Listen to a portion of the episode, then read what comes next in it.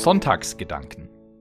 Der große Glaubensimpuls mit frischen und mutmachenden Gedanken für dein Leben.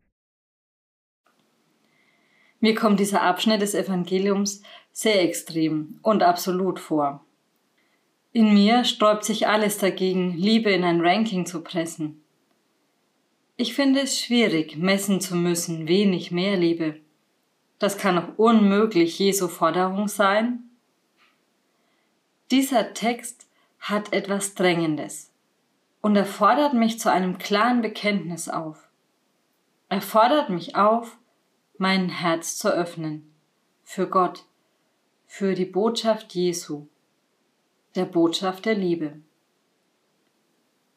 Wenn Jesus so hart und vielleicht auch etwas abschreckend formuliert, wie in dieser Bibelstelle, dann scheint ihm etwas sehr wichtig zu sein. Was kann das sein? Im Text begegnet uns immer wieder das Wort aufnehmen. Und wir lesen von Propheten und Gerechten. Uns zugesagt heißt das, wir sind gerufen und aufgefordert, ein hörendes Herz zu haben.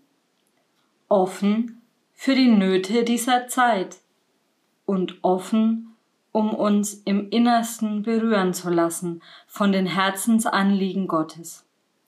Wie Propheten, die in einer bestimmten Situation das verkünden, was Gott zu sagen hat. Wie Gerechte, die Gottes Willen tun. Da bleibt nur die Frage, was genau ist denn jetzt Gottes Wille? Wenn wir uns in den Evangelien und Texten des Ersten Testamentes umschauen, dann kommen wir Gottes Willen ziemlich schnell auf die Spur. Da begegnen wir Jesus, wie er heilt und zuhört, wie er ausgegrenzte Menschen in den Mittelpunkt stellt, wie er Menschen lebendig macht und satt, wie er Menschen befreit, wenn sie von etwas wie besessen sind oder bedrückt sind. Jesus schenkt den Menschen Aufmerksamkeit und Hoffnung. Das sind Gottes Herzensanliegen, und die sollen wir als Menschen, die Jesus folgen, zu unserem Anliegen machen. Dafür sollen wir brennen. Seit eineinhalb Jahren gehöre ich zu einer Forschungsgruppe, die sich mit den Fragen rund um menschlichen Verletzlichkeit aus den verschiedensten Perspektiven auseinandersetzt. Unsere Grundlage ist, dass wir Menschen, und zwar alle Menschen, verletzlich sind. Verletzlichkeit ist nicht die Folge von Schwäche, sondern ein Teil von Menschsein, das wir alle gemeinsam haben. Was den Unterschied in unserem Leben, in unserer Welt macht, ist, wie wir mit unserer Verletzlichkeit umgehen. Versuchen wir, unsere Verletzlichkeit zu ignorieren? Versuchen wir, uns so zu schützen, dass wir nicht mehr verletzlich erscheinen?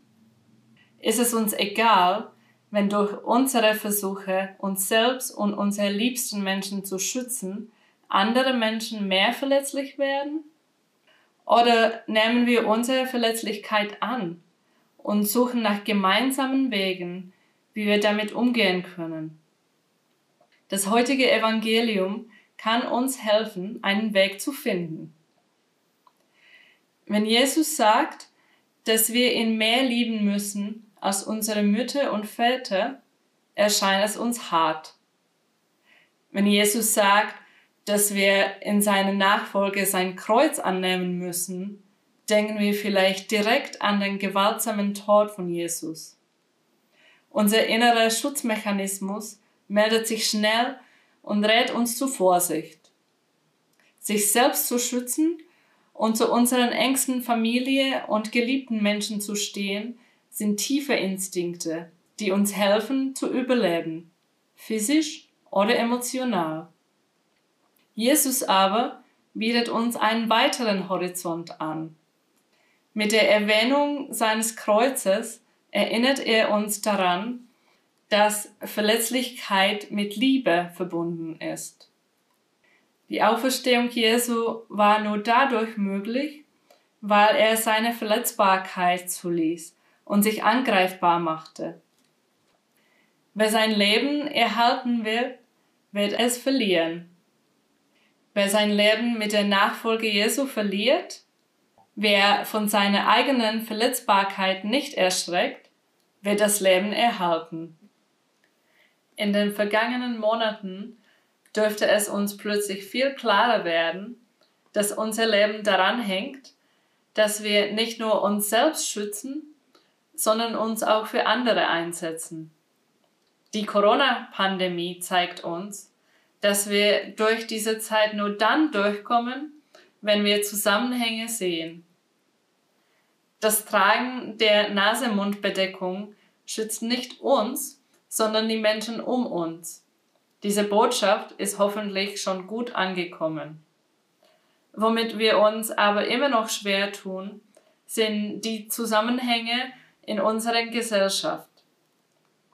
Wenn wir Menschen ausgrenzen und bestimmte Gruppen von Schutz ausschließen, seien es die Asylsuchende in Massenunterkünften oder die Menschen, die in Fleischfabriken arbeiten und in Großunterkünften wohnen müssen, verursachen wir mehr Leid und werden irgendwann direkt oder indirekt davon selbst betroffen.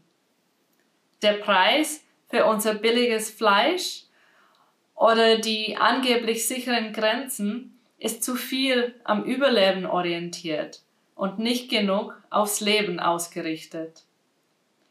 Wenn wir es schaffen, noch weiter über unseren Tellerrand zu schauen, müssen wir feststellen, dass die Selbstsicherung des Überlebens durch die Lebensweise von einigen Menschen in unserer Welt das Leid von unzähligen anderen verursacht.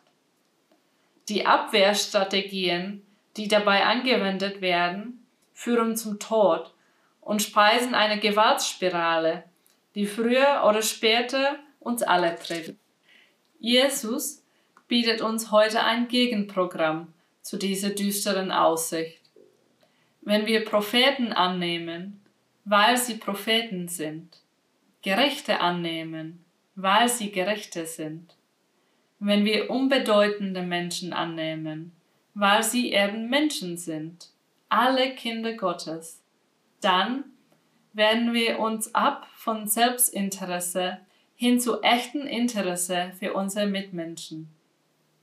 Wir bewerten sie nicht mehr danach, wie sie uns dienen oder uns bedrohen, ob es uns passt, was sie sagen oder ob wir gerade ihre Arbeit gebrauchen können, wenn wir Menschen annehmen, das heißt Menschen schützen, weil sie Menschen sind, nicht weil es unseren Schutz dient, dann lohnt er sich für uns alle.